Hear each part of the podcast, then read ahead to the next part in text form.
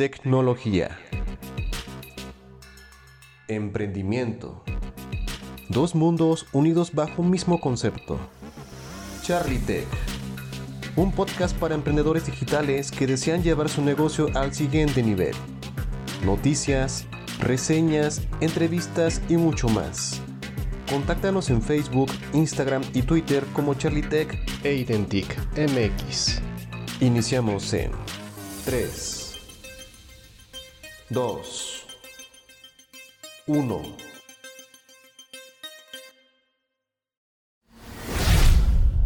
Reportaje especial. Coloquio Desarrollos Tecnológicos de la UNAM en torno al COVID-19.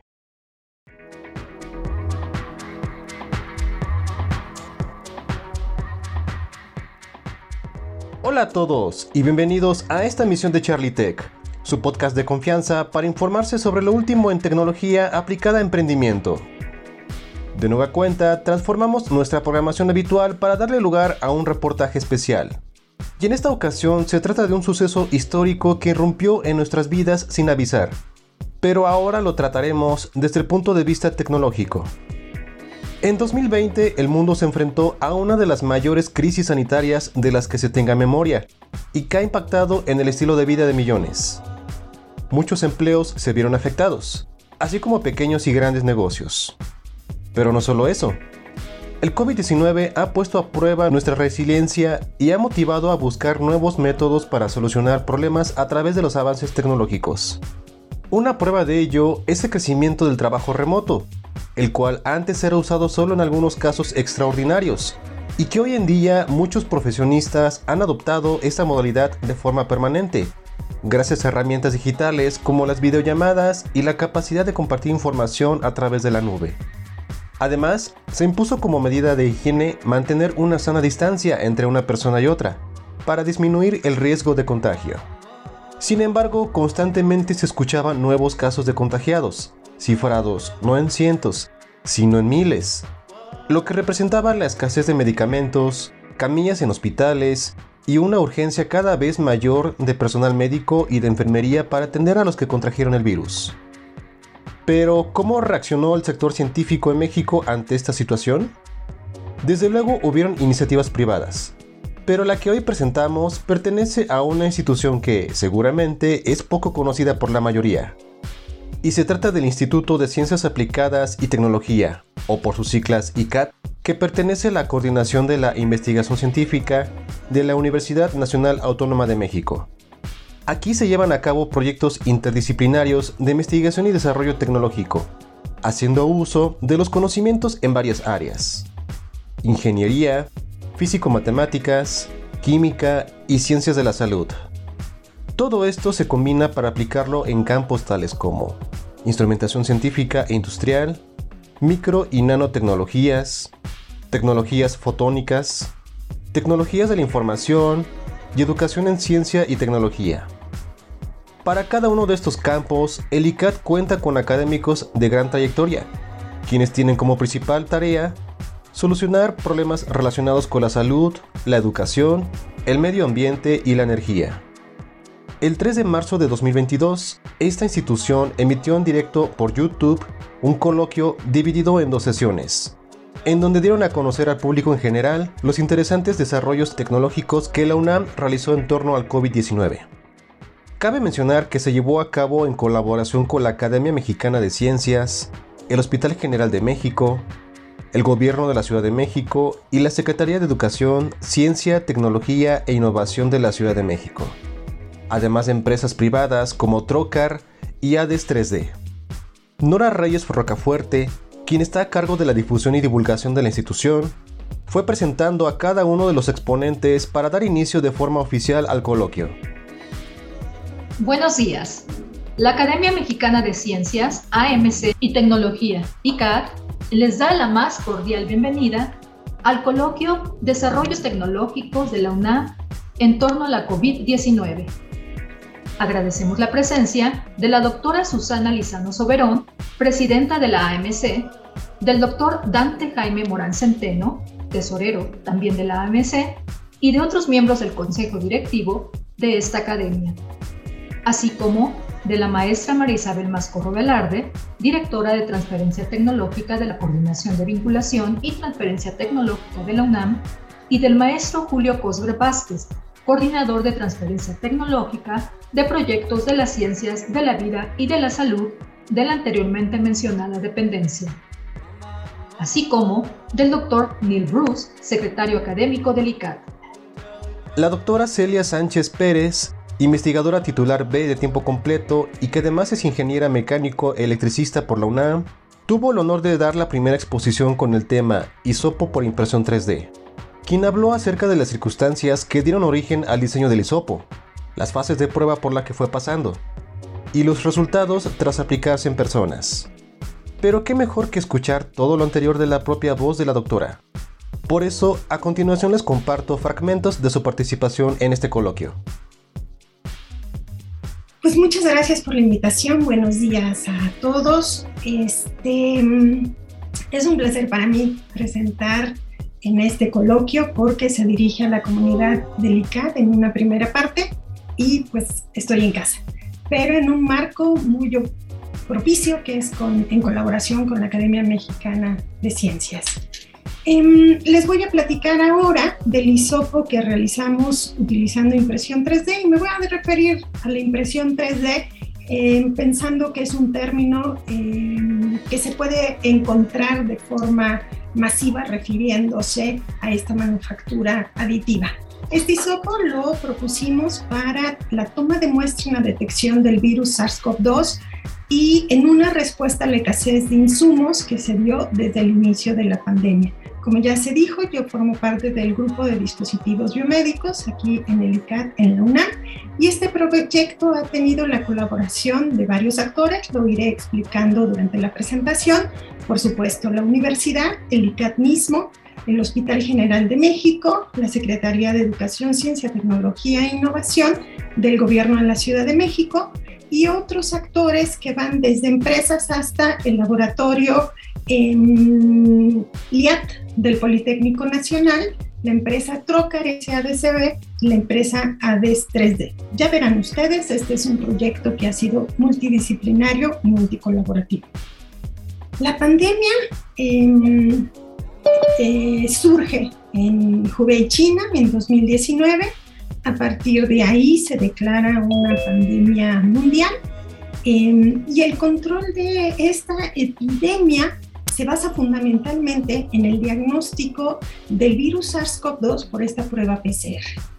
Se requiere hacer un número eh, cada vez mayor y aquí estamos en el inicio de la pandemia, pero conforme ha transcurrido la pandemia y a los días recientes hemos necesitado un número cada vez más importante de pruebas para la detección y esto como primera medida de contención.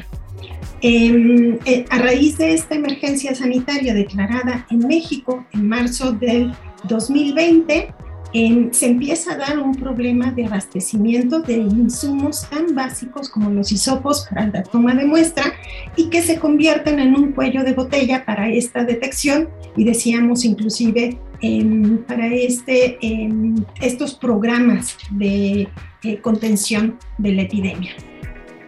Em, esta es una pandemia que llevamos ya tatuada, que ha sido muy costosa, que lo sigue siendo y que eh, inclusive dolorosa ¿no? para las personas con menos acceso a los servicios de salud. Esta propuesta eh, pretende tener un desarrollo nacional, decíamos que surge como un eh, proceso en resiliencia a esta pandemia, pero tiene la intención ahora de seguir eh, trabajando para avanzar hacia una independencia tecnológica, una independencia comercial, que es parte de las enseñanzas que nos ha dejado la pandemia en nuestro país. En este contexto, entonces, vamos a situarnos en abril del 2020, donde en la universidad se forma un grupo, ya se ha mencionado, eh, de varias instituciones, diversos actores académicos, estudiantes, para dar respuesta a lo que en ese momento se presentaron como demandas. Una de ellas fue el contar con hisopos, les decía, se empieza a dar una escasez, porque hay que decirlo también, empezó o se dio una especulación en su comercialización y una posterior consecuencia de desabasto por el gran consumo que se estaba dando de este insumo. Entonces, en abril hacemos una propuesta ya de un bastoncillo con un kit completo que implicaba el frasco transportador, el vial donde se pone la muestra. Y este, em, bueno, si ustedes lo ven en la imagen central, le estoy eh, señalando con el mouse, pues se parece al aplicador del mertiolate. Eh, el mertiolate lo van a reconocer personas de em, mayores, pero esa fue nuestra primera propuesta. Este bastoncillo se eh, incorporaba, se introducía en este frasco que tenía una tapa con una cuña que permitía hacer el corte de forma fácil en una hendidura que pusimos em, y finalmente cerrarse con una tapa que eh, permitía eh, bloquear ya el hisopo dentro del frasco con una sola mano y esto pensando que fácil o evitaba el manejo eh, del personal que estaba tomando las muestras y sabemos un virus altamente contagioso. Esta, les decía, fue la primera propuesta muy al inicio, pero no era correcta. Entonces, vamos a ver qué pasa después. Em, sin embargo, eh, esta propuesta empieza a tener interés de los eh, diferentes actores, tanto en la universidad como ya en parte de estos grupos que se empezaron a vincular con el gobierno em, para tratar de, solucionar diferentes aspectos que se estaban dando en ese momento. Entonces ya hacia mayo eh, hacemos un diseño de isopo pero ya eh, en colaboración con personal médico del Hospital General, inclusive se aprueba un protocolo de investigación un poquito de tiempo después para hacer una prueba piloto de validación. Entonces, de este, este primer prototipo que yo les mostré en la lámina anterior, pasamos ahora a uno que es mejor adaptado a las vías de toma de muestra, que son la vía orofaringia a través de la boca llegando a la faringe, en parte posterior, y la vía nasofaringia que es en la nariz, otra vez llegando hacia la zona de la faringe. Entonces le damos una forma curva con unas ventanas eh, huecas, inclusive en el interior es también hueco, propiciando la deposición de la muestra al interior de la punta colectora. Este hisopo cuenta con un mango que eh, le dimos una forma triangular, trapezoidal quizás, para facilitar o tener un mayor agarre del eh, hisopo, eh, la zona de corte que ya les mencioné y la cabeza colectora, que esta encontramos era la mejor eh, forma que tenía, otra vez en colaboración con el personal médico. En pruebas de flexibilidad mecánicas, una de las primeras preocupaciones es que el hisopo tenía que ser suficientemente resistente para penetrar por las vías ya mencionadas, no romperse y este, mm, tener pues esto que mm, eh, se nota en las imágenes, flexibilidad para causar la menor molestia a las personas, ¿no? Que quienes hayan eh, llevado a cabo una de estas pruebas saben que es eh, molesta, pues sí o sí. Em, a partir de ahí empezamos a hacer pruebas en maniquíes humanos, en versiones de adulto e infantiles, ya contando con diferentes prototipos de hisopos. Eh, conservábamos la forma, pero cambiábamos el tamaño para adaptarlo a un uso en adultos y un uso en infantes. Mm, en las fotografías de abajo ustedes pueden tener en la primera fotografía parte del equipo médico que hizo la evaluación preclínica en el Hospital General. Aquí están algunas imágenes de las eh, pruebas en el maniquí de adulto y las pruebas en el maniquí de infante. Entonces, parte de lo que veíamos ahí, ya comentábamos, era ahora la resistencia al introducirse en ambas vías y que em, eh, se superara el tiempo, el de toma de muestra para darle seguridad eh, ya en el uso en personas.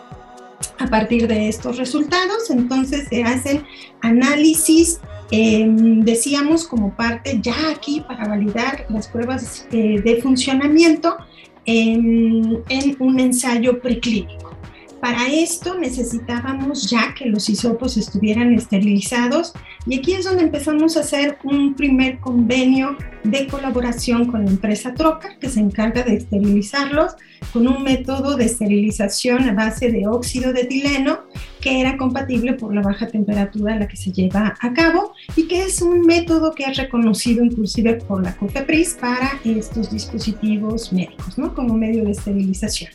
Entonces, aquí tienen ustedes una fotografía de los prototipos que se retienen como candidatos a ser evaluados en estas eh, pruebas preclínicas y estos seis hisopos que ustedes ven en la fotografía central de su lado izquierdo, eh, numerados del 1 al 6 en números morados, eh, con los hisopos de referencia hospital, los que se están usando en, el Hospital General de México, marcados aquí con el 7 y 8 en números verdes, y finalmente un hisopo comercial de la marca Copan. Al hacer un análisis de la colección de em, leucocitos extraídos de sangre periférica, eh, em, eluidos en un medio de conservación PBS, en medio buffer, Em, ven ustedes aquí en la gráfica inferior del lado izquierdo la cantidad de ARN en nanogramos por microlitro que se extrajo con cada una de las versiones de los hisopos ilustrados arriba. Ustedes pueden ver que del hisopo 1 al 6 cambia la cantidad de ARN colectado y que este puede ser, en los casos 2, 3 y 4, comparable al comercial, y estamos aquí en referencia a este hisopo en un formato clásico de la marca Copal.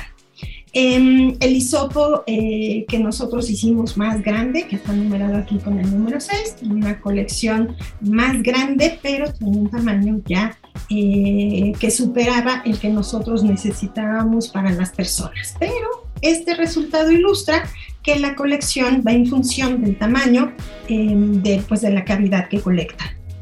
El hisopo 7 y 8, que son los hisopos de referencia, eh, notablemente el hisopo 7 tiene una colección grande porque además absorbía este, y tiene un tamaño eh, considerable. Sin embargo, decía, este resultado para nosotros fue ya positivo porque tiene una colección eh, adecuada en términos del ARN que es el que se utiliza para la prueba de PCR. A partir de estos resultados en laboratorio, entonces lanzamos una primera prueba en siete voluntarios y aquí ustedes pueden ver la cantidad de ARN conectado ya de tomas de muestras eh, hechas eh, sobre las personas y hecha por personal encargado de eh, esa toma en el Hospital General de México. Y ustedes pueden ver en la barra de color blanco están los hisopos de referencia y en la barra de color gris están los hisopos eh, por impresión 3D. Dependiendo de la persona, se puede ver que hubo una colección mayor o una extracción mayor de ARN o menor, eh, y esto es un resultado este, esperado porque además aquí se agrega el factor de la toma de muestra, ¿no? Cómo se em, facilita aquí un binomio entre el tomador de muestra y la persona inclusive qué tan abierta está la, vía para la toma y varios factores que se agregan, esto ya siendo el caso eh, real, ¿no? El caso problema real. Em, este es un buen resultado y ustedes quizás se estarán preguntando por qué hay una colección menor cuando es en vial respecto de cuando es en la vía orofaringia y nanofaringia y esto tiene que ver con la forma. En el vial se tiene una colección que abarca toda el área de los hisopos em, y en el otro caso em, em, el hisopo en esta forma redonda como de cápsula pues se amolda bien a las paredes de por donde va tomando la muestra, ¿no? A la forma de esta. Bueno, estos son buenos resultados para nosotros, alentadores, tanto para el equipo del hospital como para los que nos encargamos de la parte técnica del diseño y a partir de ahí entonces se ve la compatibilidad de estos hisopos con la prueba de PCR. Parte de las cosas que se tenían que ver es que no se inhibiera y que los ciclos em, para obtener una replicación suficiente para la detección eh, fuera comparable con los hisopos de referencia. En la fotografía del lado izquierdo superior tienen una imagen de cómo ya estaban estos hisopos en dos presentaciones, uno para la, la vía nasofaringea y otro para la vía orofaringea, ya esterilizados y con una etiqueta y un proceso de seguimiento por la empresa de dispositivos médicos em, en la imagen del lado izquierdo inferior tienen una fotografía de los hisopos orofaringio y nasofaringio, que era nuestra referencia, estos de uso hospitalario. En las imágenes que ustedes tienen en la parte central, en la parte superior, están en una prueba PCR de replicación de el gen RNA-seq, em, perdón, del hisopo de referencia y en la parte baja del hisopo 3D. Vemos aquí que la colección, el número de ciclos son comparables y eh, la expresión del gen tiene pues una estadística comparable con el hisopo de referencia. Hasta aquí era nuestro segundo resultado favorable, donde además ya se habían hecho ensayos analíticos en el laboratorio LIAT del IPN, donde se había verificado la, em, que no tenía reactividad en su uso en estas pruebas se corroboró la estabilidad de la esterilización, además de verificar la esterilización misma. Con esto llegamos a un primer prototipo de hisopos hechos en el material conocido como ácido poliláctico, que es el PLA por sus siglas, en inglés y este material ya se conocía como un material eh, biocompatible y biodegradable. Hasta aquí habíamos demostrado la biocompatibilidad, que era para nosotros un requisito de seguridad para el uso en personas. Em, tienen ustedes aquí las dimensiones de los tres modelos, perdón, del lado derecho superior de los tres modelos de este hisopo, el, el orofaringio, el nasofaringio e inclusive un modelo aquí ya hacia uso en infantes. Para llegar al uso en infantes teníamos ahora un requisito que era aumentar la flexibilidad de nuestro hisopo y para ello ahora utilizamos un material flexible que es un termoplástico que se conoce eh, por sus siglas como TPE y ustedes pueden ver la comparación en las fotografías del lado izquierdo superior como el PLA tiene una mayor resistencia a la flexión y este material TPE es mucho más flexible, por lo tanto mucho más amigable con la toma de muestra en personas. Y entonces em, para lograr hacer un hisopo que tuviera em, buena resistencia para penetrar las vías, entonces el mango lo conservamos en PLA. Lo que ustedes ven del lado derecho son las características del hisopo en PLA y en la transparencia siguiente vamos a ver entonces ahora el, em, los ensayos clínicos, pero ya en personas, en una prueba piloto, donde se verificó el desempeño de los hisopos de o de los hisopos 3D respecto del hisopo de referencia de uso hospitalario. Para ello se consideraron 20 eh, pacientes ambulatorios con cuadros leves a moderados de la enfermedad de la COVID-19 y 22 eh, pacientes hospitalizados con cuadros severos. El número total de personas lo ven ustedes aquí en la tabla descriptiva para la validación de los hisopos en PLA. El primer prototipo que hicimos fueron 42 em, personas. Em, aquí está la división por género, por edad, pero en realidad los criterios de inclusión era cualquier persona que iba a, eh, en la que se iba a llevar a cabo la prueba de PCR. Los resultados en términos de la prueba de PCR es em, positivos, eh, fueron 34 de las 42 personas y 8 negativos. Y en el caso de los hisopos en, TPE, que es este material más flexible, ya solo se hizo un ensayo en 10 personas, entre ellos algunos infantes. Em, y donde eh, se tuvo que el diagnóstico por PCR fue el 100% negativo. Eh, todos ellos eran ambulatorios. Ahora, en términos del desempeño, los resultados para el primer prototipo están marcados en las eh, columnas azules y los del segundo prototipo flexible en las columnas en color naranja claro del lado derecho.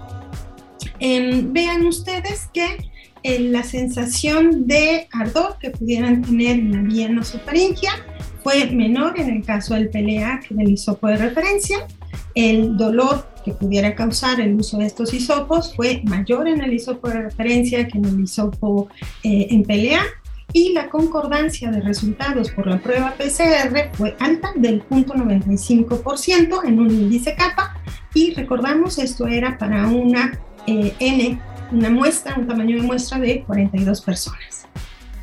En el caso del hisopo flexible en TPE, eh, la referencia en, sensación de ardor fue eh, ligeramente mayor con el hisopo de referencia y la de dolor fue mayor con el hisopo de referencia, este teniendo un tamaño más grande, ya veíamos. Y en términos del índice kappa para la concordancia, esta fue de 1. Em, el tamaño de muestra aquí, recordamos, fue de 10 individuos em, muestreados. Ahora, em, a partir de aquí tenemos ya, contamos con tres eh, modelos, eh, cuatro de hisopos, dos para adultos, el hisopo orofaringio y nasofaringio, y el modelo infantil que es lo ven ustedes aquí, son los dos en la fotografía derecha superior, son los dos eh, más pequeños. Uno tiene un tope que pensábamos pudiera ser una medida de seguridad para no sobrepasar una cierta distancia, pero esto es complicado porque la población infantil eh, tiene un rango de edad muy amplio y por lo tanto longitudes de la vía nasal que son, pueden ser muy distintas. En todo caso, les decía, ya estos cuentan con esterilización, pruebas analíticas em, de biocompatibilidad y algunos resultados de em, validación clínica. Estos son para el caso flexible. Em, habíamos mencionado que estos hisopos tenían una característica de biodegradabilidad que está ya en el primer material que será reportado en el PLA y después también la verificamos para el segundo prototipo que es esta combinación del termoplástico TPE con el ácido poliláctico TPA. Estas pruebas de biodegradabilidad se hicieron en la UAM Iztapalapa, a cargo de la doctora Keiko Shirai, y ustedes pueden ver en las gráficas ya centrales el seguimiento de una producción de dióxido de carbón eh, por gramo de material en una primera etapa eh, que fue de 35 días para ver la viabilidad de la prueba, que después, eh, dado la buena producción de CO2 que se tenía tanto para el PLA como para la combinación de PLA con TPE, se decidió continuar hacia la prueba más larga de 94 días. Bueno, que aquí se reportan los resultados hasta los 94 días, donde se ve que se ha incrementado la cantidad de producción de CO2 por gramo de material, pasando de 1 en la primera fase a 3 miligramos por gramo de material. En cuanto a la producción de CO2, eh, en, del PLA en, en, columnas, se ve aquí que ya en los 35 días se muestra una biodegradabilidad estimada del 23% y hacia los 94 días una biodegradabilidad estimada del 34%. Eh, Entonces, con esto corroboramos eh, esta característica de biodegradabilidad eh, muy buena para el caso de los hisopos en PLA y pues relativamente buena para el caso de una combinación de un termoplástico con un biopolímero.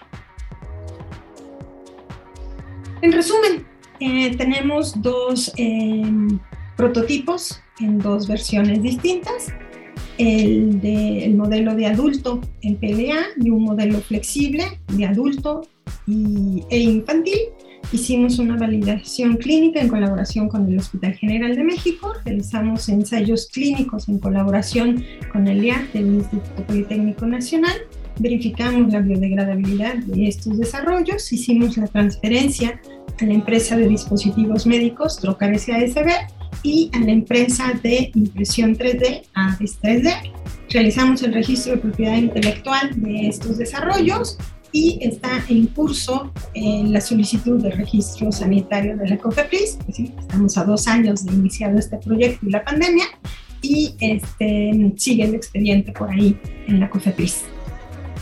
Tengo que agradecer a todos los actores, les decía que es una em, colaboración muy amplia en términos de disciplinas que intervinieron en este proyecto, que siguen interviniendo por parte del ICAT, la estudiante en doctorado Almadeli de León Hernández, con quien realicé eh, los diseños, por supuesto el apoyo de la dirección, la Secretaría de Vinculación y dentro del Hospital General de México diferentes servicios, la unidad de farmacología, clínica, donde se hicieron los ensayos preclínicos, la unidad de medicina genómica, que es la encargada de hacer las pruebas PCR, el servicio de pediatría, quien realizó eh, las tomas en infantes, la unidad de vigilancia epidemiológica, la dirección general, la dirección de investigación, la dirección de educación, capacitación en salud y la dirección de apoyo al diagnóstico y tratamiento, que quienes se coordinaron para hacer el, el, estudio piloto en la UAN Iztapalapa. Eh,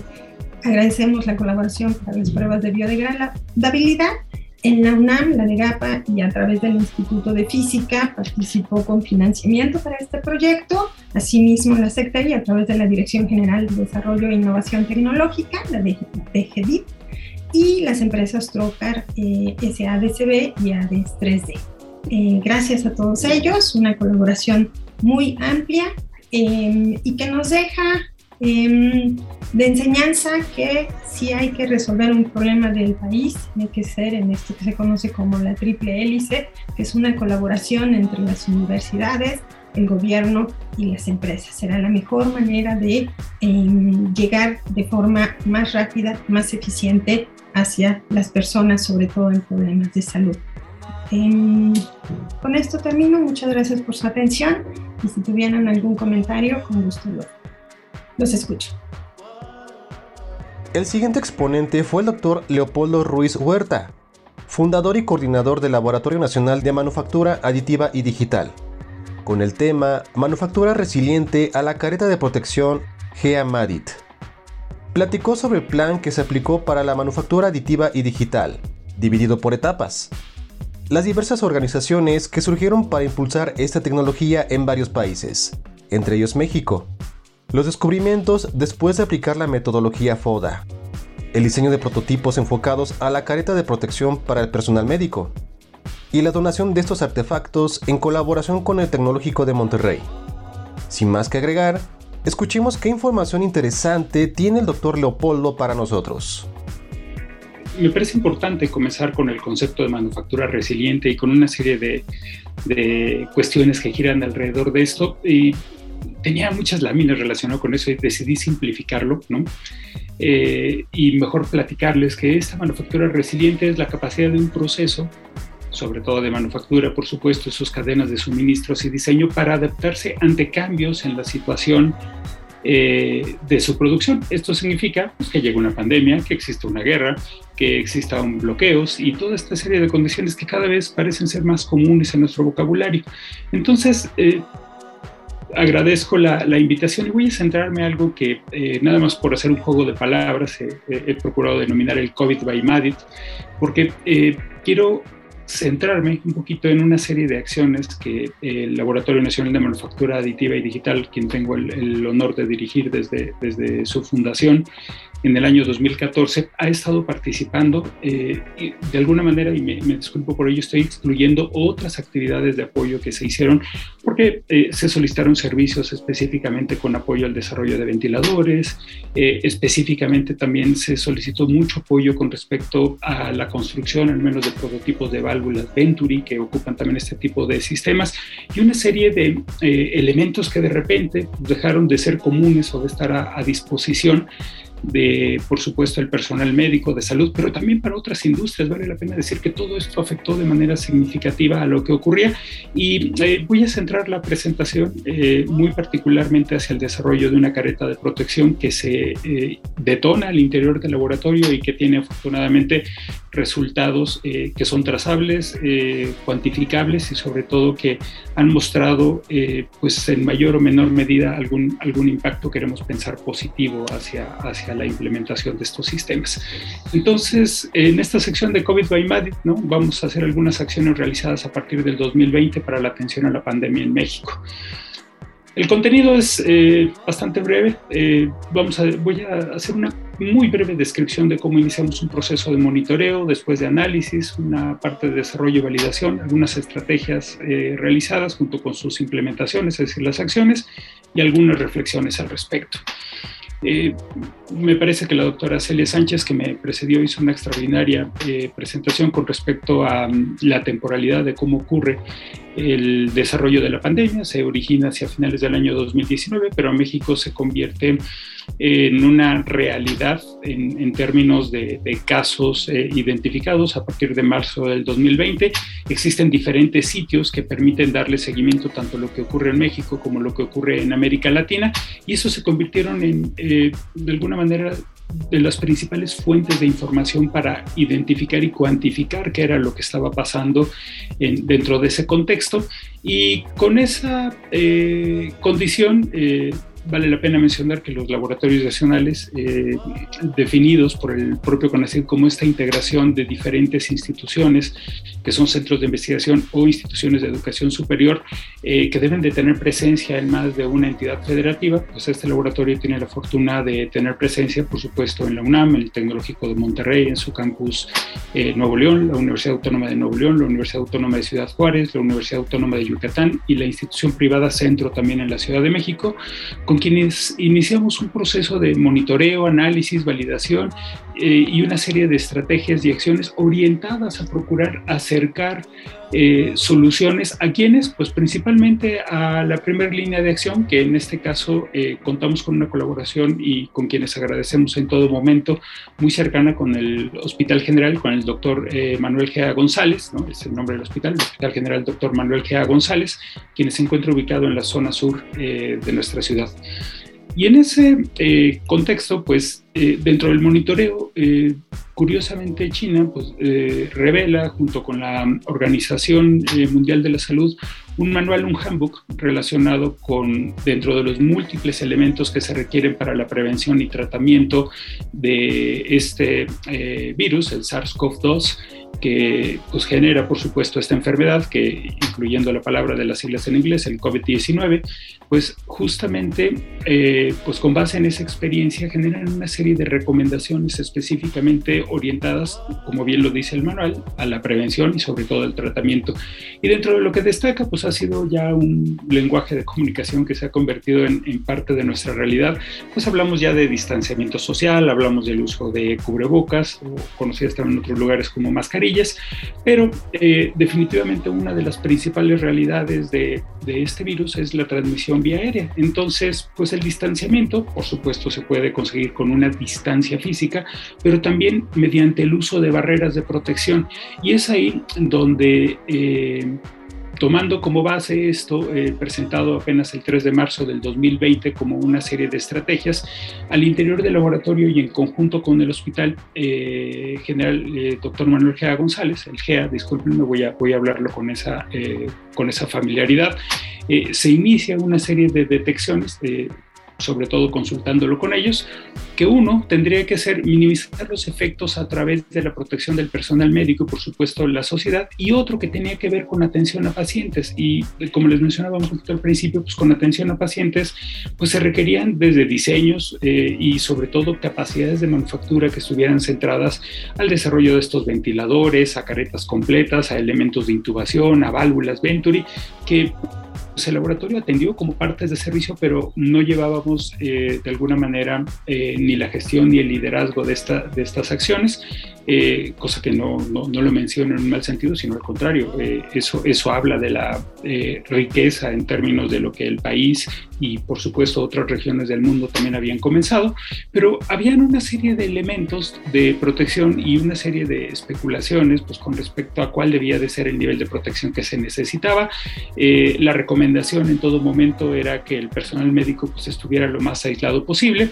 Y había desde versiones de utilizar capelos específicamente eh, que aislaran el tratamiento del paciente, que tenían algunas eh, pues vicisitudes desde la perspectiva de cómo manipular al paciente debido a estas restricciones, que aún así siguen siendo una, una realidad importante en términos de que el paciente, incluso cuando es trasladado, no vaya eh, esparciendo el, virus durante las zonas de, de, movilidad, pero también había un cierto grado de aislamiento desde la perspectiva de portabilidad, es decir, llevar una, una careta de protección, que no es ninguna idea nueva, vale la pena mencionarlo, eso, eso es algo que se ha utilizado incluso desde la perspectiva este, de atención quirúrgica es, es, parte de una, de una realidad de los médicos.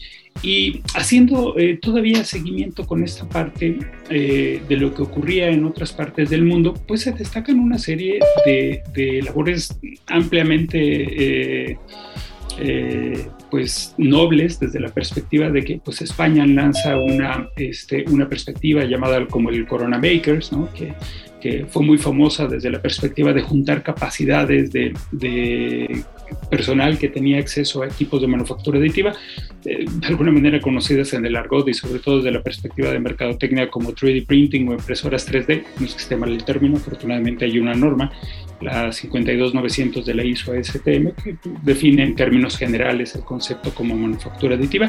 Se acepta, por supuesto, también el término de, de impresión 3D y viene con algunas este, pues, elementos que, que, determinan qué es lo que diferencia una de otra. Pero eh, estos, estos makers ¿no? denominados pues también generan estrategias en Estados Unidos y México no fue la excepción. ¿no? Se genera una iniciativa denominada como Aditiva por México y en Aditiva por México eh, se comienzan a intercambiar archivos muy interesantes desde la perspectiva de soportes para la fabricación de una serie de caretas, de los propios eh, válvulas Venturi y algunos otros elementos.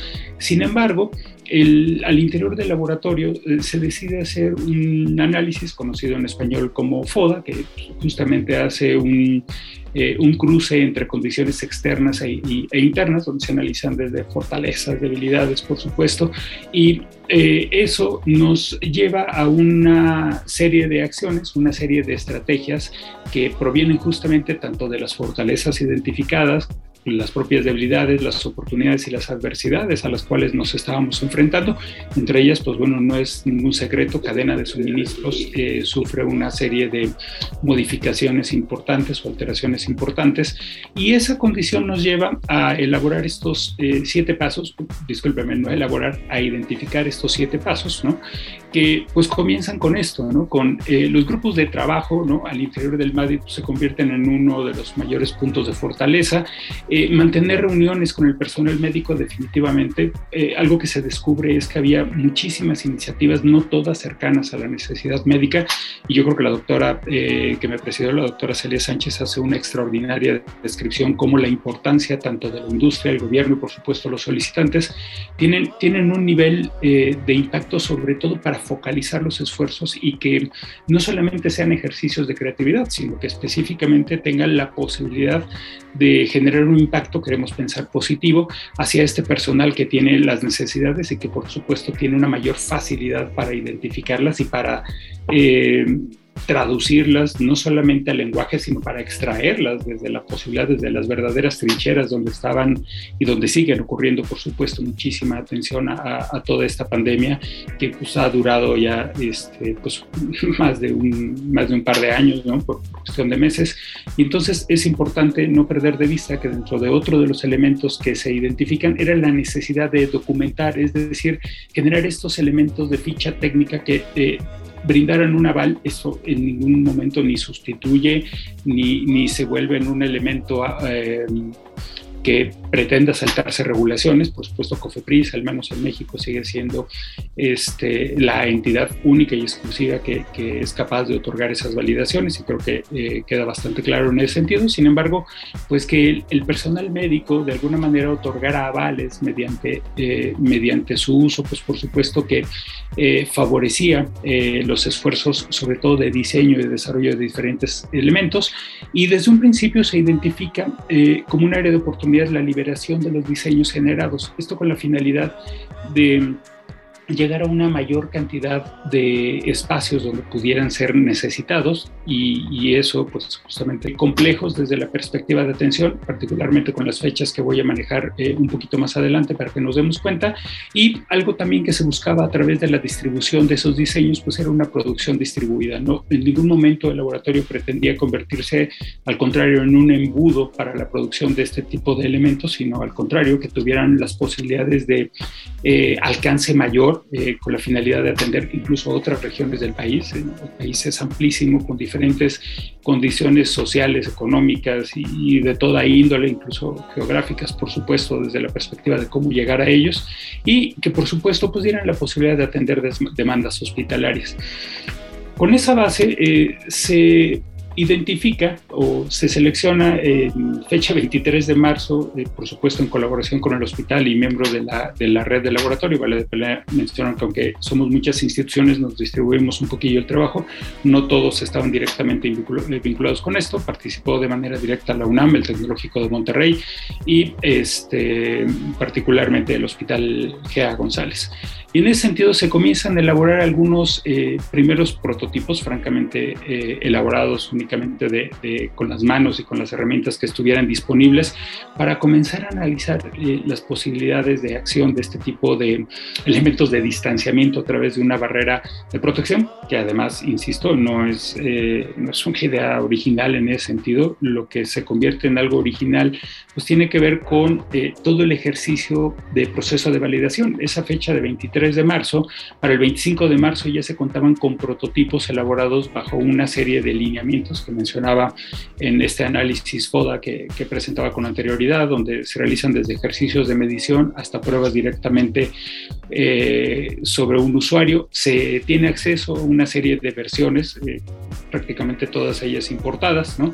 de, cómo, de cómo podrían o son este tipo de elementos, eh, sobre todo comerciales y que escaseaban con atención al personal médico se utilizan maniquís, específicamente estos que se alcanza a ver en otro tono. Eh, estamos utilizando eh, luz UV para revelar de alguna manera cómo la atomización de líquidos pues, podría tener un impacto directo sobre personal que no tuviera protección. Por supuesto, esto es una exageración. Este, este maniquí no tiene ni siquiera la mascarilla puesta, pero nos podemos dar cuenta que esta simulación de un estornudo que estaba ocurriendo más o menos a un metro de distancia generaba una serie de gotículas que se eh, depositaban directamente sobre el rostro y por supuesto podrían afectar de manera importante ojos, eh, vía respiratoria y por supuesto la parte de la boca. ¿no? Y esto, que ya es eh, el mismo maniquí pero utilizando elemento de protección, la versión de careta que se estaba desarrollando, pues se identifica la importancia. Se descubren algunas otras áreas de oportunidad, como el hecho de que la cabeza pues, podría tener todavía un, un área de oportunidad desde la perspectiva de protección.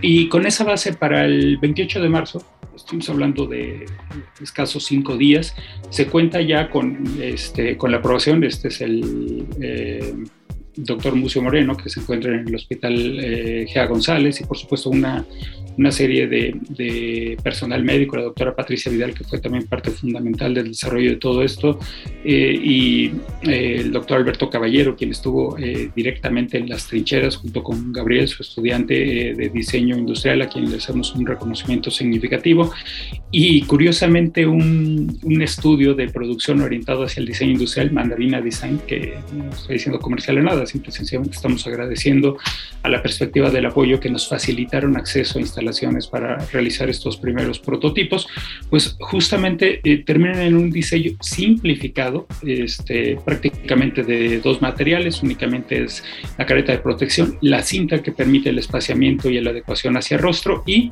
eh, una banda elástica que es colocada en la parte trasera y eso permite que el personal médico, aquí eh, ya representado incluso con esta cofia de protección, que da todas las posibilidades de eh, también minimizar estas gotículas que se veían en la, en la, imagen anterior, pues justamente dan pie a una serie de acciones orientadas hacia complementar este monitoreo, análisis y validación, pues llevarlos a una serie de estrategias de acción ¿Qué significa esto? Pues que a partir de eso se desarrolla un documento público este, relacionado con esta careta, eh, se elaboran eh, los diseños, es decir, se formalizan y se convierten en documentos digitales específicamente para tenerlos listos en su transferencia. Este, se desarrollan manuales de uso y de ensamble de este tipo de dispositivos y se utilizan recursos, producción y se empieza a eh, consolidar la parte de abastecimiento. Eh, este, estas caretas están fabricadas en PET, PET-G, de hecho con la denominación G al final, que utilizan glicoles y que esto, un glicol, este glicol pues, específicamente le da características de durabilidad y las posibilidades de ser eh, limpiado e incluso sanitizado posterior a su uso, lo cual pues pretendía que no fueran desechadas las caretas al, primer uso, sino que tuvieran muchas posibilidades de, limpieza para que el personal médico pues continuara protegiéndose, minimizando eh, o procurando al menos minimizar el impacto eh, medioambiental que esto pudiera tener. Y justamente con, con esa base eh, se inicia una serie de estrategias de producción, sobre todo escaladas, donde eh, esta, esta imagen que se ve aquí es una cortadora láser que se pensaba para mediana producción. Esto que se ve aquí es una máquina eh, de suaje, es, este, se tiene un, dado de corte, un, herramental de corte que prácticamente de un solo golpe permite conformar las caretas. Y esto que se ve acá abajo fue uno de los primeros lotes generados de, de caretas que se tenían listas para su entrega. Vale la pena mencionar que una serie de colegas, estudiantes, eh, me disculpo por todos aquellos que no haya colocado su, su imagen en esta presentación, es muchísima gente que contribuyó específicamente al proceso de, rebabear o de habilitar estos materiales y tenerlos listos para su ensamble. Hacíamos eh, entregas en ocasiones de decenas, en ocasiones de cientos de este material para tenerlos perfectamente listos para su, para su entrega. Y en esa condición este, hay que reconocer una labor que realiza el Tecnológico de Monterrey, eh, por supuesto mencionando este, este proyecto, con la empresa Eastman, quienes realizan la donación de una primer tonelada de este material PETG. Ellos tienen eh, derechos de producción sobre este eh, material, lo cual con el material donado y las estrategias elaboradas se hace la donación directa de 18 mil caretas, ¿no? Esto es eh, algo eh, poco usual desde la perspectiva de, del impacto directo, que son productos que fueron utilizados. Eh, me disculpo porque no se pueden leer las cartas, pero aquí destaca, por supuesto, el, el, propio creador, el, el, Hospital GEA, pero también el Hospital General de México, también el Instituto Nacional de Perinatología, eh, la propia Facultad de Medicina para proteger también a, personal que estaba atendiendo la pandemia, el Hospital de la Mujer, este, y este tipo de, de cuestiones, y me disculpo con aquellos que no estoy mencionando, pero este tipo de donaciones ocurren de manera muy, muy ágil, gracias por por supuesto, a las facilidades de la propia universidad, eh, del, ICAD, que en, todo momento estuvo abierto y permitió el acceso a las, a las instalaciones para que esto ocurriera, y sobre todo de todos aquellos seres anónimos ¿no? que, están, que están detrás y que no alcanzan a, mostrarse por, por, una cuestión de tiempo. Eh, una vez que se tenía esto, el, el MADID continuó y desarrolló un sitio web al cual, eh, bueno, esta es alguna imagen de una de las múltiples pestañas del sitio web. Este código QR puede llevar hacia el código, este, perdón, hacia el sitio, a través del cual pues se tiene que hacer un registro eh, y se encuentra el material digital para facilitar el proceso de distribución. Esta es una pequeña campaña orientada hacia las donaciones, ¿no? Que, que se estaba pretendiendo eh, al menos directamente no, no es que se hayan obtenido eh, recursos, pero se mencionaban diversos eh, proyectos que se estaban realizando desde oxímetros, termómetros, análisis y Fundación UNAM creo que también vale la pena mencionar la, la destacada participación que tiene con respecto a esto.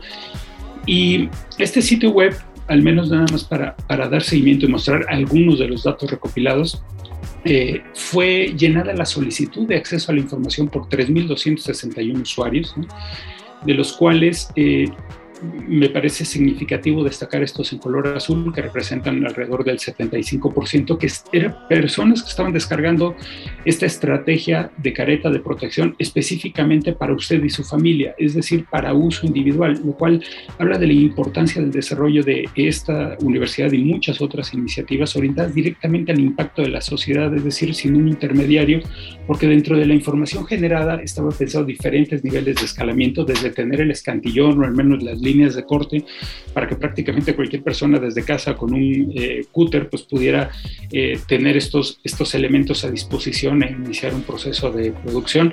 Eh, también llama la atención esto en color rojo que están pensados para gente que le interesaba las caretas para continuar procesos de donación y eso pues me parece algo, algo ampliamente destacado.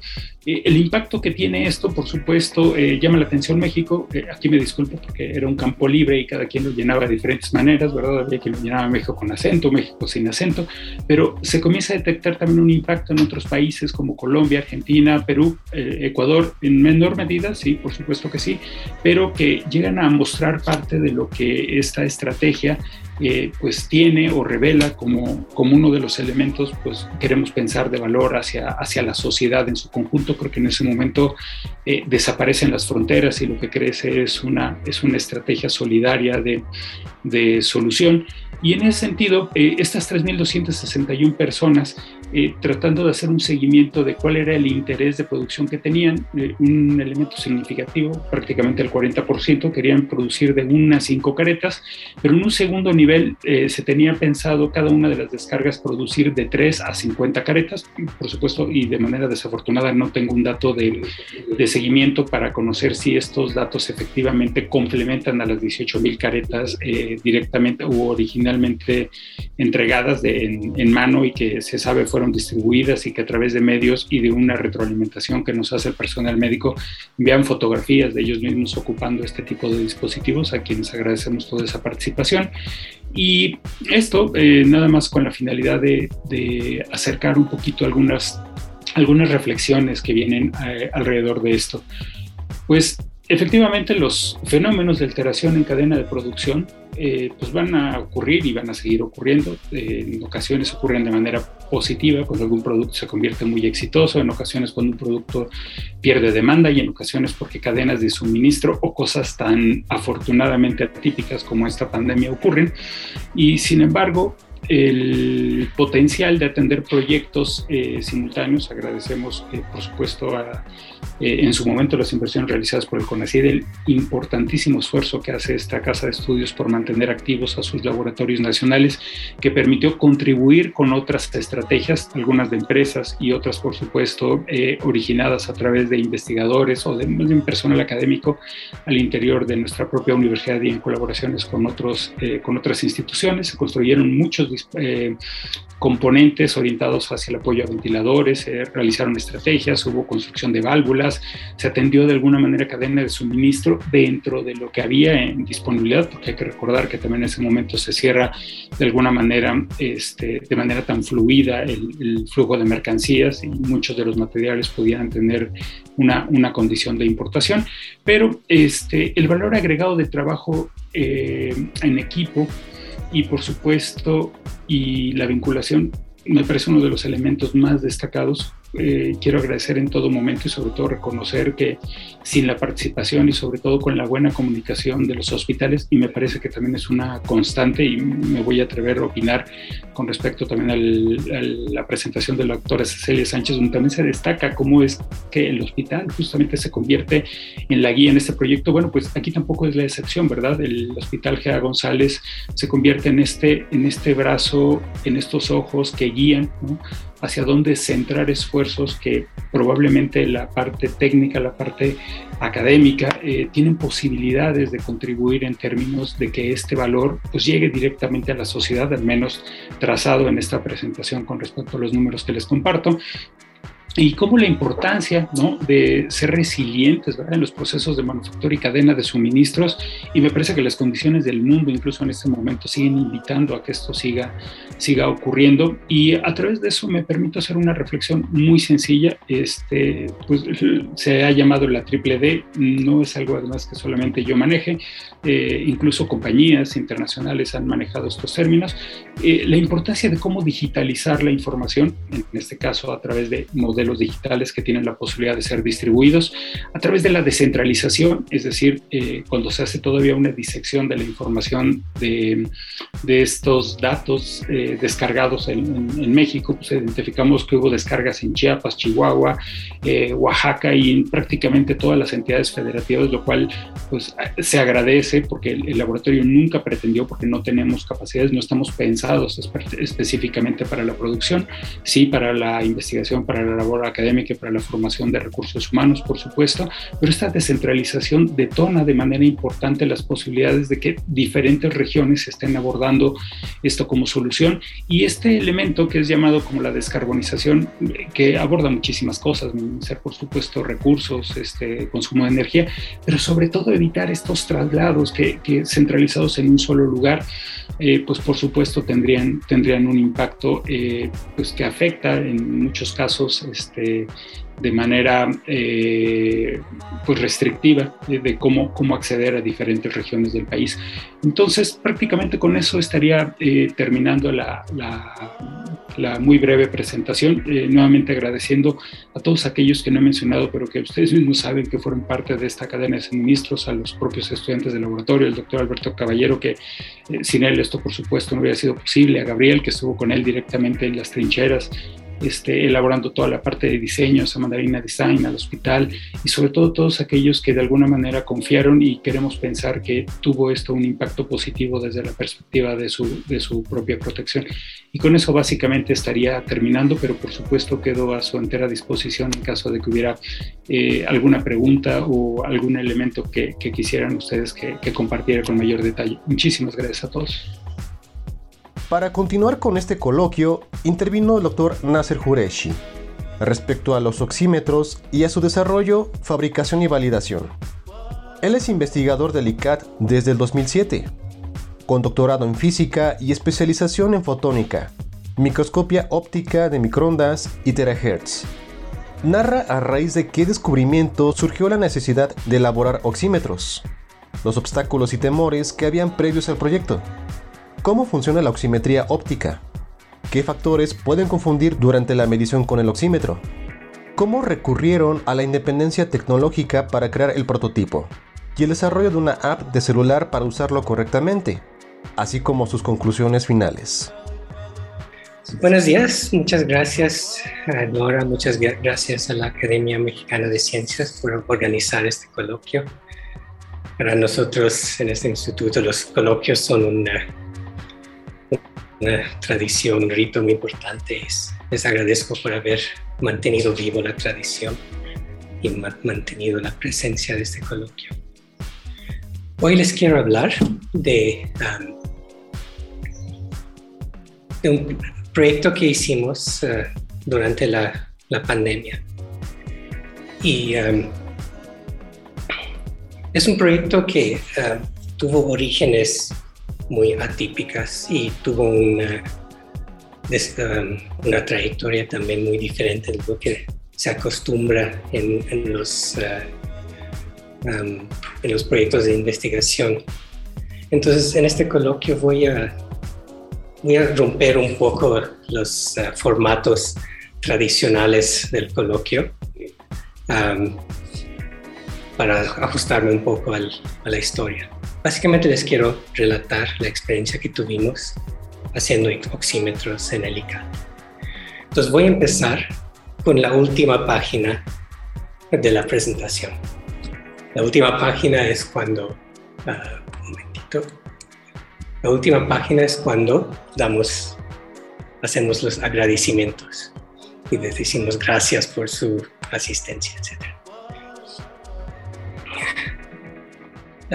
La razón es la siguiente. La, manera en que surgió este proyecto, pueden recordar, sé que nadie quiere recordar los mediados de 2020, cuando todos estábamos encerrados y con un poco de miedo.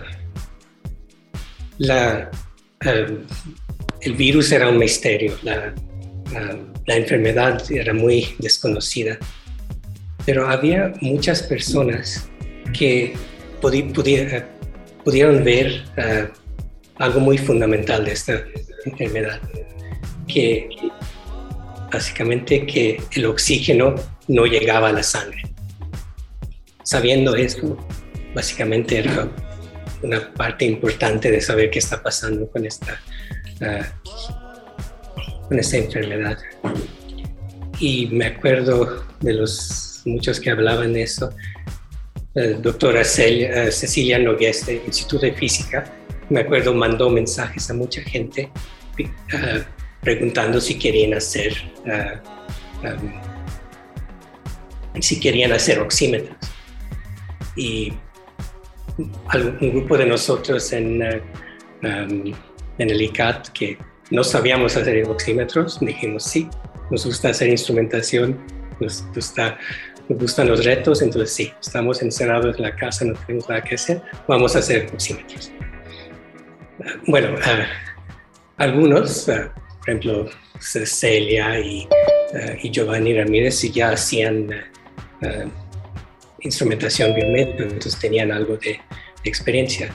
Yo hacía, um, hago microscopios, hago fotónica terahertz. Amado hace fotónica integrada, fotónica óptica y óptica. Um, Augusto hace esparcimiento de, luz, hace teoría. Entonces dijimos, bueno, todo eso lo podemos combinar para hacer un equipo que um, que por lo menos aprender a hacer un, um, un oxímetro. Y se sumaron varios estudiantes de doctorado y, uh, y, de, licenciatura, de maestría, y voy a enseñarlos más adelante.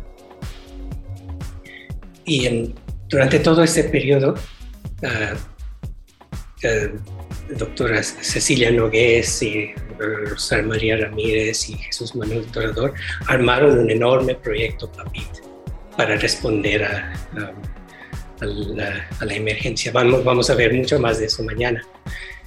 Entonces, eh, ellos nos invitaron a su proyecto, nos juntamos con un grupo que hacía una gran variedad de instrumentos para atender esa situación y empezamos a, desarrollar oxímetros. Y también la Ciudad de México, el gobierno de la Ciudad de México, la SECTEI, se sumó a este esfuerzo diciendo que sería bueno que desarrolláramos nuestros propios oxímetros en, en, la Ciudad de México para distribuir a la gente o los hospitales o donde fuera necesario. Entonces ellos también nos apoyaron y puede, esto yo no lo diría en tiempos normales, pero hay, que decirlo. Cuando estamos eh, administrando por proyectos en, en confinamiento, toda administración se vuelve un acto de heroísmo. Entonces el director del ICAT y eh, la Secretaría Administrativa se sumaron para hacer todo lo que hay que hacer para que haya firmas cuando todos están, están en casa. Entonces, en este contexto, se nos ocurrió tratar de hacer oxímetros en la UNAM. Entonces, un poco de, um, poco de antecedentes. Por los que no están familiarizados con este tema, el oxímetro es, uh, es una tecnología muy madura. Uh, está por toda parte y hay oxímetros de uso hospitalario, cuestan cientos de miles de pesos, son muy confiables. También hay los que se compran en Mercado Libre por 300 pesos, también funcionan. Básicamente es, es muy poco probable que un grupo de investigadores sentados en casa van a hacer algo comparable a lo que puedes comprar en el mercado. Entonces, en tiempos normales, si yo dijera, ah, voy a hacer un proyecto de oxímetros, ah, nadie me va a apoyar, se van a reír de mí.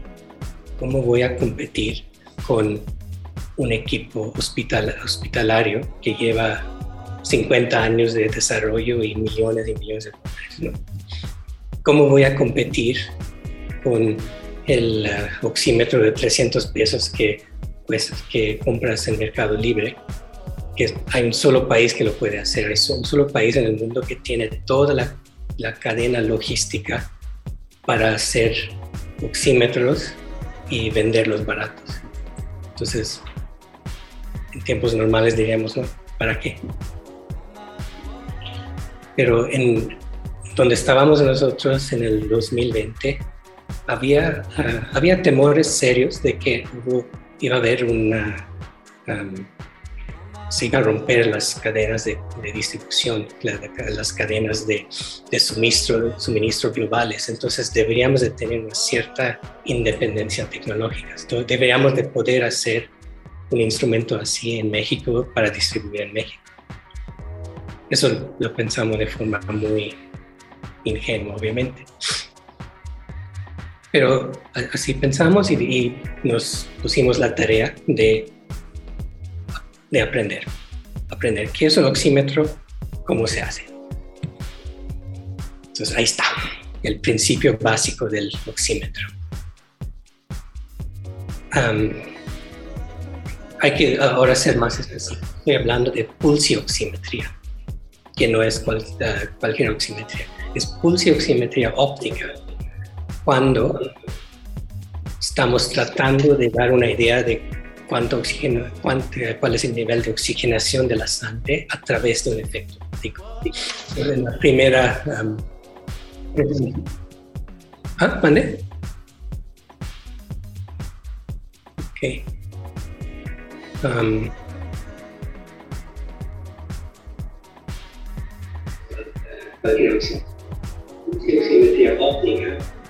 cuando estamos tratando de una idea de cuánto oxígeno, cuál, es el nivel de oxigenación de la sangre a través de un La primera. Um, Hago una pausa. Ok. Ok. Pueden ver uh, un diagrama de, de arterias.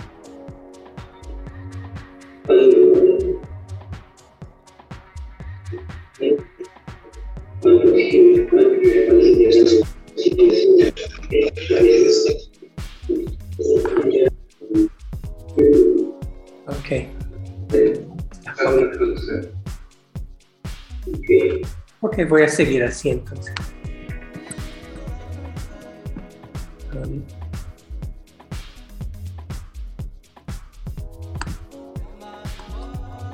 Ahí va. Ahora lo pueden ver. Ok. Entonces, uh, como pueden ver, la, una manera sencilla de entender lo que hace la luz en nuestro dedo, por ejemplo. Iluminamos uh, nuestro dedo con luz.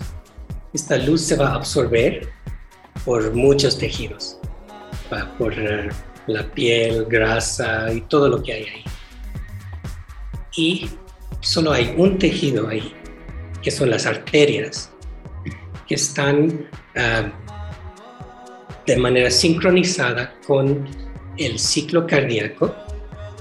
Las arterias van a estar expandiendo, contrayendo, expandiendo, contrayendo. Y por eso van a, ah, van a expandir, absorber más luz, contraer, absorber menos, absorber menos luz. Entonces la luz que pasa, si lo vemos en tiempo, vamos a ver oscilaciones en la intensidad de luz transmitida o reflejada por las arterias. Y la, idea de la oximetría óptica es hacerlo con dos longitudes de onda. Ahorita les explico por qué con luz infrarroja y con luz, eh, eh, luz roja. Y eh, bueno, esta es una gráfica que uno podría encontrar en, en artículos de hace 50 años y también de artículos recientes. Realmente no ha cambiado mucho en, este, en ese principio. Hay una cosa muy afortunada que, ah, que podemos medir en la absorción de luz en, la sangre. La sangre oxigenada en, infrarrojo absorbe más luz que, sangre no oxigenada.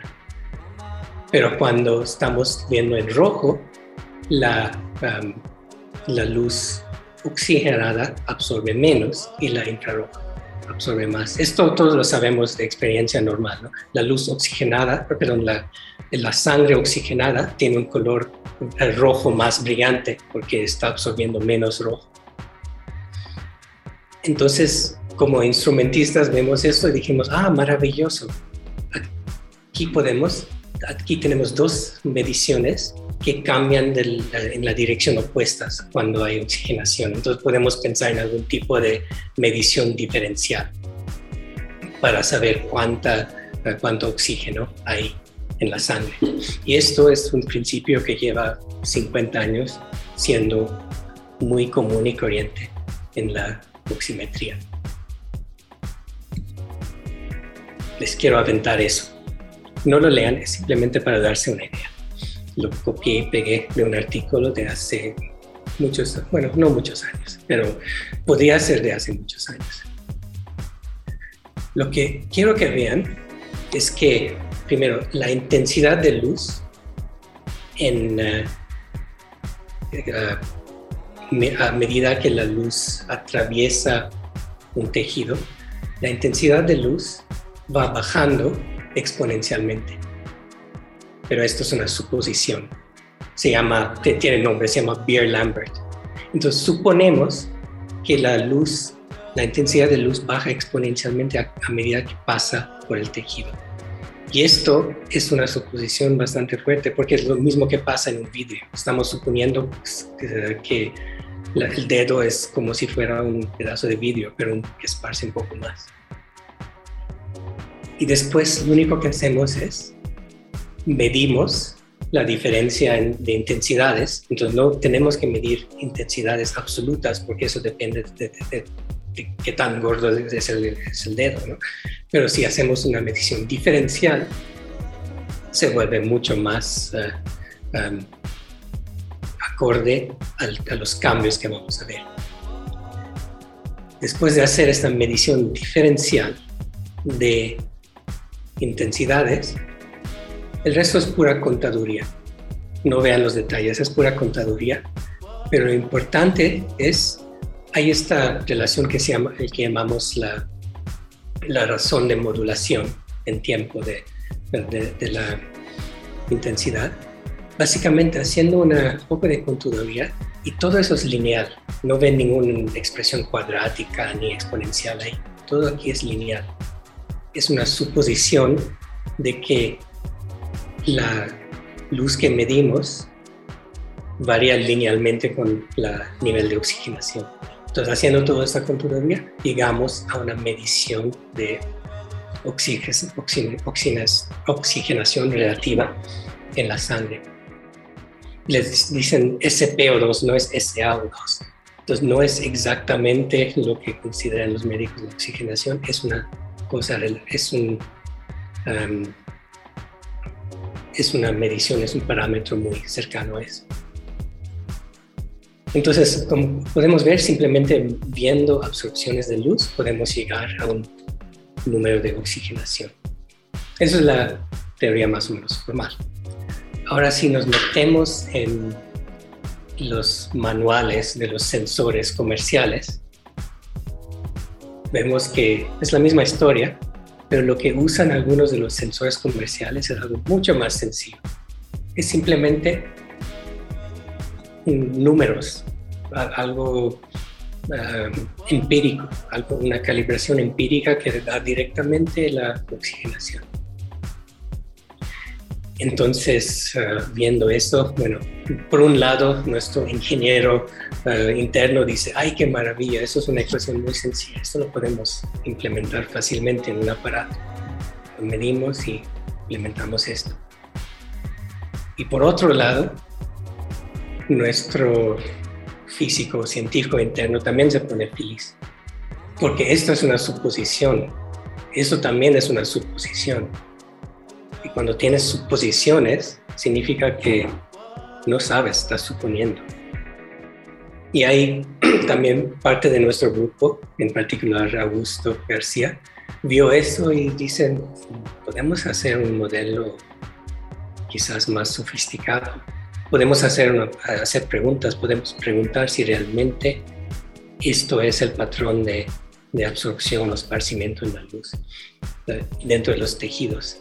Entonces empezó un, uh, un proyecto de investigación justo sobre eso. Empezamos a medir esparcimiento, absorción y tratar de, de hacer preguntas, ¿qué modelo es, el, es mejor y cómo podemos mejorar esos modelos? Entonces, eso es una de las... Uh, um, de los resultados uh, um, tangenciales de este proyecto empezamos a hacer teorías de esparcimiento en tejidos que hay una enorme cantidad de trabajo ya hecho en eso y todavía hay mucho que hacer.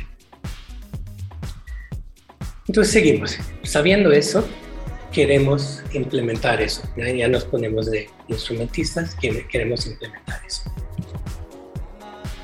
Pero hay que, antes de seguir, hay que estar un poco, hay que ser humildes en eso. En la literatura vemos que hay una enorme cantidad de efectos que pueden confundir estas mediciones. Lo que les acabo de decir es un modelo demasiado sencillo. Por ejemplo, lo único que voy a mencionar, quizás lo pueden entender en la casa. Pongan un oxímetro en el dedo y pónganse a fumar. Marihuana si quieren, no importa. Va a subir el monóxido de carbono en, en la sangre y el oxímetro va a decir que tienen más oxígeno. Porque hay otros efectos que pueden confundir esta medición. Entonces, desde el inicio, la oximetría con base óptica tiene sus limitaciones. La podemos usar para tener una cierta, una idea de, la oxigenación, una idea de si ir al hospital o no, pero tampoco lo tomemos demasiado en serio. Eso no es, no es una ciencia tan exacta como parece. Ok, queremos implementar un pulso oxímetro. Entonces, vamos a la literatura, vemos un trabajo reciente donde alguien implementa uno de, de, bajo costo. Y, y estas son las mediciones de, um, uh, de absorción de luz en el dedo en infrarrojo y en rojo. Básicamente es lo que pensaría, están siguiendo un pulso. Pero vémoslo como instrumentistas. Vean estos números aquí. Son números proporcionales al voltaje de un detector. Entre cantidades de miles, estamos viendo cambios de decenas. En otras palabras, el efecto de la pulsación de la arteria es literalmente del orden de un por ciento del efecto de transmisión o atracción de la luz. Entonces estamos buscando variaciones muy pequeñas, de un, un por ciento más o menos, en una señal que ya es ruidosa. Pero aparte de eso, necesitamos ver un pequeño porcentaje de este 1% para poder decir si tu oxigenación está en 90 o 92. Entonces, de entrada se vuelve un reto. Es un reto instrumental de buscar señales muy pequeñas por encima de una señal grande con mucho ruido. Y por encima de eso, la persona puede estarse moviendo o llorando o brincando. Y podemos eh, dar una idea que, por sencillo que sea el eh, principio, instrumentalmente es un reto. No es algo que vamos a hacer fácilmente. Aquí les, les enseño otro ejemplo. Eso viene directamente de un proveedor de, de sensores. Para darles una idea, que básicamente necesitamos comparar amplitudes de dos ondas de, de formas bastante raras. Entonces tenemos, tenemos que hacer un buen análisis y procesamiento para ver dónde están los picos, qué tan altos son los picos. Y por encima de eso, regreso aquí, hay pendientes que cambian casi aleatoriamente, dependiendo de, si pasa un tren o no. Entonces, ah, ahí uh, nos pusimos este reto de cómo vamos a medir eso de forma sencilla y accesible. Entonces ahí dos de nuestro grupo, especialmente eh, Giovanni Ramírez de, y Ramón Padilla, ellos ya tenían una propuesta de cómo hacer esto. Básicamente comprar un sensor um, de dos longitudes de onda ya hecho, que ya está hecho para uh, hacer oximetría dentro de diferentes uh, aparatos de consumo, Son, es baratito y conectarlo directamente a un microcontrolador. Ahora, otra vez en tiempos normales diríamos es no es lo óptimo, pero el encargo que teníamos básicamente era llegar a una cierta independencia tecnológica. Entonces hablamos un poco de independencia tecnológica. Necesitamos LEDs y fotodiodos. Entonces, o dispositivos semiconductores ópticos. Y necesitamos uh, electrónica. Como saben, hay un solo país en el mundo, quizás China y Taiwán pueden hacer eso. Nosotros no, no hay, creo que solo hay dos fábricas, dos foundries de semiconductores en México, uno de Infineon, uno de Freescale. No creo que ellos lleguen a estos esos niveles. Entonces, no, no existe una verdadera independencia tecnológica para casi ningún país. Entonces, lo que hicimos es buscar un dispositivo que es fácil de encontrar, que mucha gente usa, entonces hay mucha producción y hay mucha disponibilidad, entonces si, hay, si se rompen las cadenas de distribución, por lo menos es lo más, es el sensor que es más probable que encontremos en el mercado no es el mejor sensor, no es el peor, pero es el más disponible. Entonces, trabajamos con eso. Después, una vez teniendo el sensor, necesitamos ir al procesamiento. Entonces, también buscamos un procesador de lo más sencillo posible. Eso no es un procesador tipo uh, e-Core 7 ni nada de eso es un procesador con tecnología relativamente, relativamente antigua, de 440 nanómetros, hecho en China por una empresa en Shanghai, muy popular, muy disponible, quizás es sobrado en su um, desempeño, pero otra vez no, no nos vamos a independizar de eso. Para hacer una fábrica de 40 nanómetros es, es la misma inversión que hacer una refinería, pero aquí tenemos otras prioridades. Entonces, tomamos este, eh, a partir de esos dos componentes fácilmente disponibles, nos preguntamos hasta dónde podemos llegar.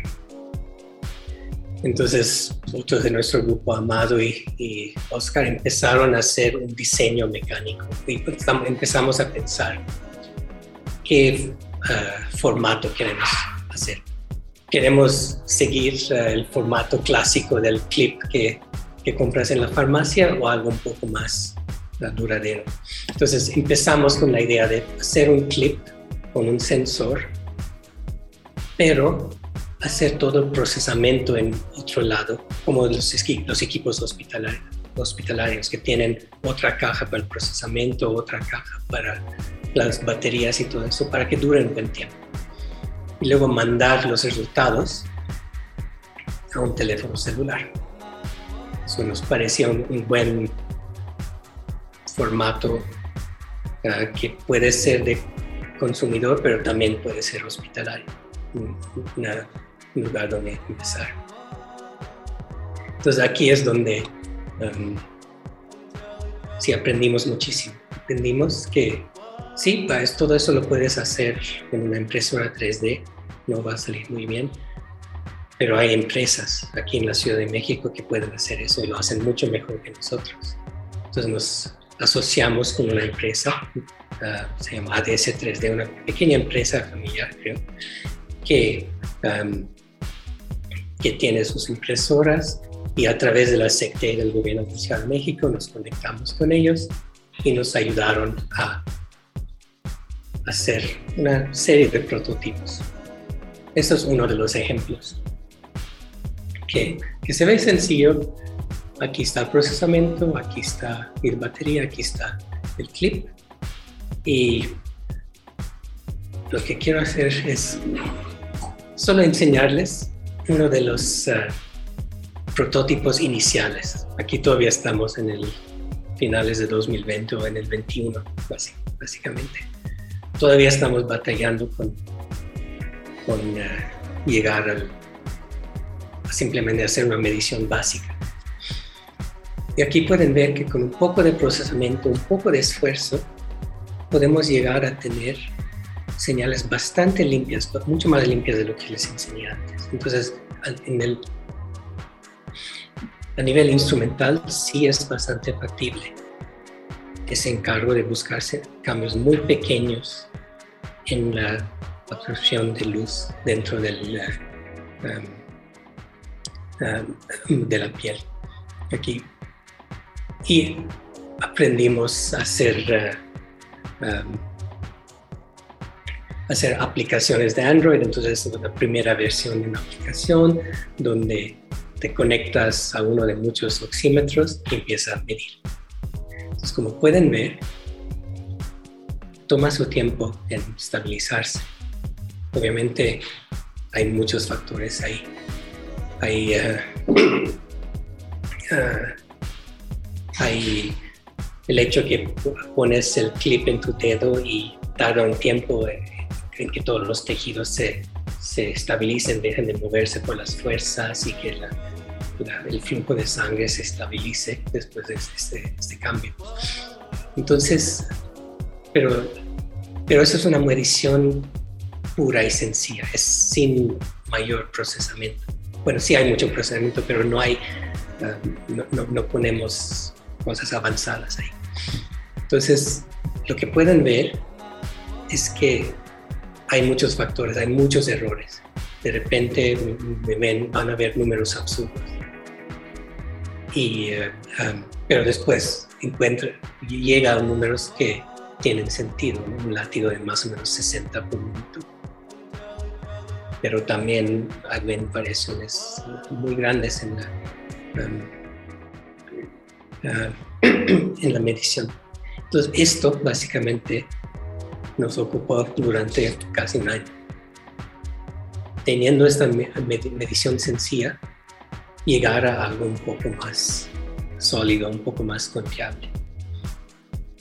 Aquí les enseño otra versión del mismo, solo que aquí ya decidimos que no vale la pena fabricar otra caja, usamos cualquier batería externa o enchufamos la cosa a la pared, simplemente lo alimentamos con un cable USB y sí, puedes ver eh, también en la pantalla la medición.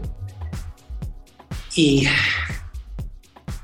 ah, esto fue ah, básicamente tres de los estudiantes de doctorado pues, nos llevaron a esta dirección, sí puedes imitar un oxímetro de la farmacia fácilmente, pero ¿por qué no hacerlo, darle un poco más valor? Entonces, en la aplicación lo que hicieron uh, Jorge y Seña es poner una aplicación donde puedes meterte en las tripas de la adquisición de datos, de la medición. Entonces, decidir cuánta luz le vas a echar a tu dedo, uh, qué, pulsos les vas a mandar, cómo vas a hacer la adquisición de datos, cómo, cómo vas a hacer el, filtrado, cómo vas a hacer el, uh, el promedio de datos, cómo vas a reportar los datos. Todo eso desde, la aplicación el usuario puede empezar a jugar con eso. Y también tener un repositorio en la web donde todos los, eh, los aparatos que hacemos van, van reportando sus, uh, sus mediciones. Así tenemos, empezamos a tener estadísticas, empezamos a tener un repositorio de mediciones donde podemos empezar a um, aprender cuáles son los mejores parámetros para, eh, para una buena medición. Entonces, les aviento esto. Por ejemplo, eso es una de las cosas que hicieron los estudiantes. Todos estábamos en casa con nuestros oxímetros, entonces aquí estaba Yesenia. Empezó a probar, empezó a probar los oxímetros con todos en su casa, en su, um, en su colonia, y variando un enorme número de parámetros de adquisición y básicamente descubrió lo que todos ya sabíamos, que los oxímetros no funcionan con todos. Que por ejemplo puede funcionar muy bien conmigo, pones el mismo oxímetro a una niña de tres años y ya no funciona. O lo pones a alguien con baja presión sanguínea y ya no funciona. Entonces cambias los parámetros para ellos, funciona con ellos, pero luego no funciona conmigo. Entonces empezamos a colectar este, esta base de datos, esa experiencia de saber con qué parámetros funciona con ciertas personas, no con otras. Y básicamente eso es uno de los resultados básicos de, de ese proyecto. Tenemos un repositorio de experiencia. Y supongo que para ser un equipo um, comercial tipo hospitalario, toda esta información tiene que estar um, metida en un programa que se adapta. Y uh, ahí estamos entrando en tecnologías propietarias. Entonces, por último, les voy a enseñar en su última versión uh, una, medición con esta, uh, con una de, las versiones de este oxímetro. Y, como pueden ver, bueno, eso fui yo, yo tengo un poco baja el latido por minutos, entonces, pero no sé si alcanzan a, ver las variaciones. Eso es un ejemplo de simplemente cómo ves las cosas. El, uh, a veces la medición también está en el ojo de quien ve. Entonces, para mí eso, fue, es una medición normalita de oximetría. Yo no, le veía nada, tremendamente interesante. luego lo vio mi esposa. Ella ve con tiempo las variaciones de oxígeno y de pulso y ya puede reconocer, dice, ah, ella estudia el nervio vago pudo reconocer efectos del nervio vago. Entonces ahí aprendimos que realmente hay mucho que hacer ahí, simplemente en la manera en que reportamos los datos. Entonces, esto es el primer concepto que uh, desarrollamos. Ahora nos voy a cambiar un poco de marcha y enseñarles otro concepto. Esto um, parte de nuestro grupo liderado por uh, Celia Sánchez, uh, se pusieron la tarea de hacer otro formato de oxímetro, que es básicamente como los de la farmacia. Es una cajita, lo pegas a tu dedo y mide y te reporta en un uh, teléfono celular. Básicamente un equipo fácil de usar que, del tipo que todos conocemos. Entonces la pregunta es, ¿podemos fabricar esto? ¿Podemos hacer uno de estos confiables? Entonces, aquí nada más les estoy enseñando uh, uh, una de las últimas iteraciones de este, uh, de este proyecto. Celia lo llamó Oxipuma y la, la SECTE, la Ciudad de México, le gustó y nos pidieron hacer 100 ejemplares que estamos entregando a ellos. Entonces, si vamos a entregar estos ejemplares a, gente que lo necesita, hay que asegurarse que funcionan y que no digan mentiras. Y ahí el grupo de Celia emprendió un proceso bastante largo, que es prácticamente el inicio de nuestra certificación, que es ah, calibrar y caracterizar cuáles son los errores de ese sistema. Entonces, como es una, un tema bastante desarrollado, un tema bastante ah, maduro, existen simuladores. Entonces, eso es un ejemplo de un ah, objeto que simula signos vitales. Entonces puedes enchufar un oxímetro sobre ese ah, sobre este objeto y eh, entonces esto puede simular tener N% de oxigenación y pulso y vemos si el oxímetro lo mide. Entonces conseguimos un oxímetro de 10 mil pesos, muy muy bueno de, grado hospitalario y vemos que están completamente de acuerdo el simulador y el, oxímetro hospitalario. Entonces realmente llegan a una buena, um, buena calibración. Entonces el grupo tomó varios oxímetros, uno uh, sencillito de farmacia, uno el seria le dice el Ferrari, el que funciona muy bien, y el nuestro, el Oxipuma. Y básicamente hicieron un montón de pruebas para ver, variando de una oxigenación simulada, cómo actúan los aparatos comerciales. Todos dicen básicamente lo mismo. Hay muy, muy, muy poca variación. Entonces, esto es lo que uno pediría a nuestro equipo. Y eso hicieron. aquí hay un ejemplo de mediciones en la mañana, mediciones en la noche, con, ah, con el Oxipuma, el eh, oxímetro desarrollado por el grupo de Celia, y comparado a otros oxímetros bien calibrados, y vemos que la diferencia, los grados de error son modestos, entonces 2% más o menos. Entre 1 y 2% es el error, entonces si dice 95 podría ser 96 o podría ser 94, pero no es una diferencia enorme. Es dentro de un rango de, de diagnóstico que te esperarías para este tipo de medición. Y también con frecuencia cardíaca, metiendo un, montón de procesamiento de señales, lograron tener una medición confiable de, de frecuencia cardíaca. Entonces esto ah, solo le enseño para, para, para, presumirlo. ¿Y qué hemos hecho con estos? Bueno, esto le interesó a la Secretaría de Educación de la Ciudad de México, y estamos entregando un lote de 100 de estos a ellos. Hicimos algo para atender la emergencia de COVID? Yo no creo. Pero atendimos otra cosa. Yo me estoy enterando que sí hay un desabasto de oxímetros en muchos hospitales. Entonces los 100 que estamos entregando sí ayudan. Vamos a tener otro problema. Entonces esto nos da una cierta satisfacción.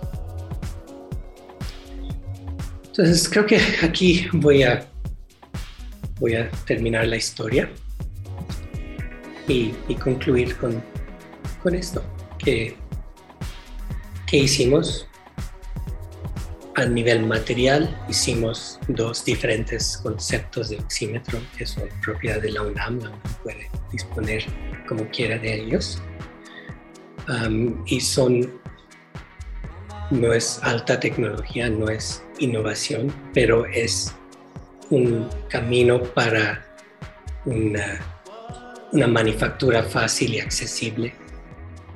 Y hicimos un uh, proceso de pruebas, tenemos confianza en que tienen una buena um, confiabilidad de estos instrumentos. Pero no somos empresa. Creo que lo más importante de ese proyecto, en mi opinión, es lo que aprendimos es el grupo de trabajo que formamos. Que después de eso hay varios de nosotros que, que tienen una buena capacidad, no solo para hacer estos instrumentos, sino también otros tipos de instrumentos médicos. Eso creo que es, el, es el, resultado más duradero de esto. Ese es las tecnologías, los prototipos vienen y van, pero el conocimiento la experiencia se va acumulando. Y eso es realmente, en mi opinión, nuestro lugar como universidad. No es tanto producir el producto, sino la enseñanza, la producir conocimiento, transmitirlo y cuidarlo. ahí, ahí lo voy a dejar. Muchas gracias por su atención. Ha llegado la hora de desconectar tus oídos del mundo emprendedor digital y es momento de que lo lleves a cabo. Estate pendiente de nuestras emisiones y actualizarte con información útil para tu negocio. Esperamos tus comentarios y sugerencias en nuestras vías de contacto. Charlie Tech, una producción de Charlie Diseño para identic.com.mx.